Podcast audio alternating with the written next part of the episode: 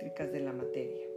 En el ámbito de ingeniería se requiere de realizar la selección de materiales de entre el amplio espectro desarrollado hasta hoy en día, además de que se continúa con el diseño y síntesis de materiales ad hoc a las diversas aplicaciones. Por lo tanto, resulta importante conocer las características de los materiales, es decir, debemos tomar en consideración sus pros y sus contras para alcanzar una aplicación útil, duradera y sobre todo sustentable. Para su estudio, los materiales se clasifican en diversas formas y una de ellas es la que se atribuye a su conductividad eléctrica. Y, luego entonces, podemos reunirlos en tres grandes grupos, conductores, aislantes y semiconductores. Los materiales conductores agrupan a todos aquellos materiales que permiten el paso de la corriente eléctrica, ya sea en mayor o menor medida, a través de ellos. Entre estos se encuentran los metales, tal como el aluminio, el cobre, el oro y la plata, entre muchos otros. Entre las propiedades de los metales se tienen buena conducción del calor y la electricidad, presentan un cierto brillo y además son maleables, dúctiles y tenaces, es decir, que estos tienen la habilidad de transformarse en hojas, hilos, tubos u otros objetos mediante diversos procesos mecánicos y o térmicos.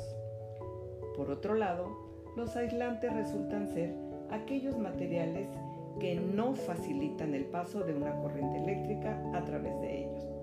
Los dieléctricos son aquellos aislantes que presentan en diferentes grados una polarización, la cual representa una alineación de dipolos atómicos o moleculares, los cuales pueden ser permanentes o inducidos, fenómeno que se da al aplicar un campo eléctrico externo a él. Existen tres tipos de polarización. El primer tipo es la polarización electrónica, donde los centros de carga negativo debido a la nube de electrones y positivo debido al núcleo son desplazados por un campo eléctrico externo y al quitarlo, esta polarización desaparece. El segundo es la polarización iónica. Esta solo ocurre en materiales iónicos bajo la acción de un campo eléctrico dando paso a un desplazamiento de aniones y cationes en sentidos opuestos, incrementándose así el momento dipolar neto. El tercer tipo es la polarización de orientación, la cual se encuentra presente en sustancias que poseen dipolos permanentes. Esta polarización es resultado de una rotación de los momentos permanentes en dirección del campo aplicado. En general, podemos decir que al igual que en el caso de los materiales conductores, existe un gradiente de diversas capacidades de aislamiento y que básicamente los dieléctricos se distinguen dentro de los aislantes por su capacidad de polarización y su constante dieléctrica, ya que en el caso de los dieléctricos es de un valor alto.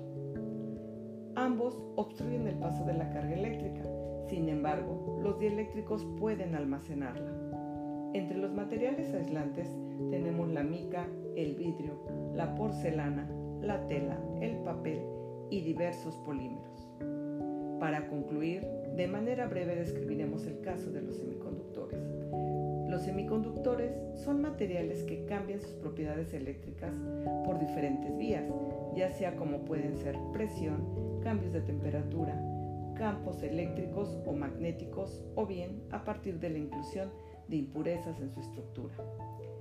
Se clasifican como semiconductores intrínsecos, los cuales se distinguen por ser materiales puros, aunque debemos aceptar que no existen en la naturaleza materiales con una pureza absoluta. Un ejemplo de esto puede ser un trozo de silicio grado electrónico. Asimismo, contamos, por otra parte, con los semiconductores extrínsecos, los cuales son exprofeso contaminados con el fin de controlar de este modo su conductividad. Por lo tanto, podemos decir que los materiales semiconductores son aquellos en los cuales podemos controlar su conductividad a través de una alteración física, estructural o ambas.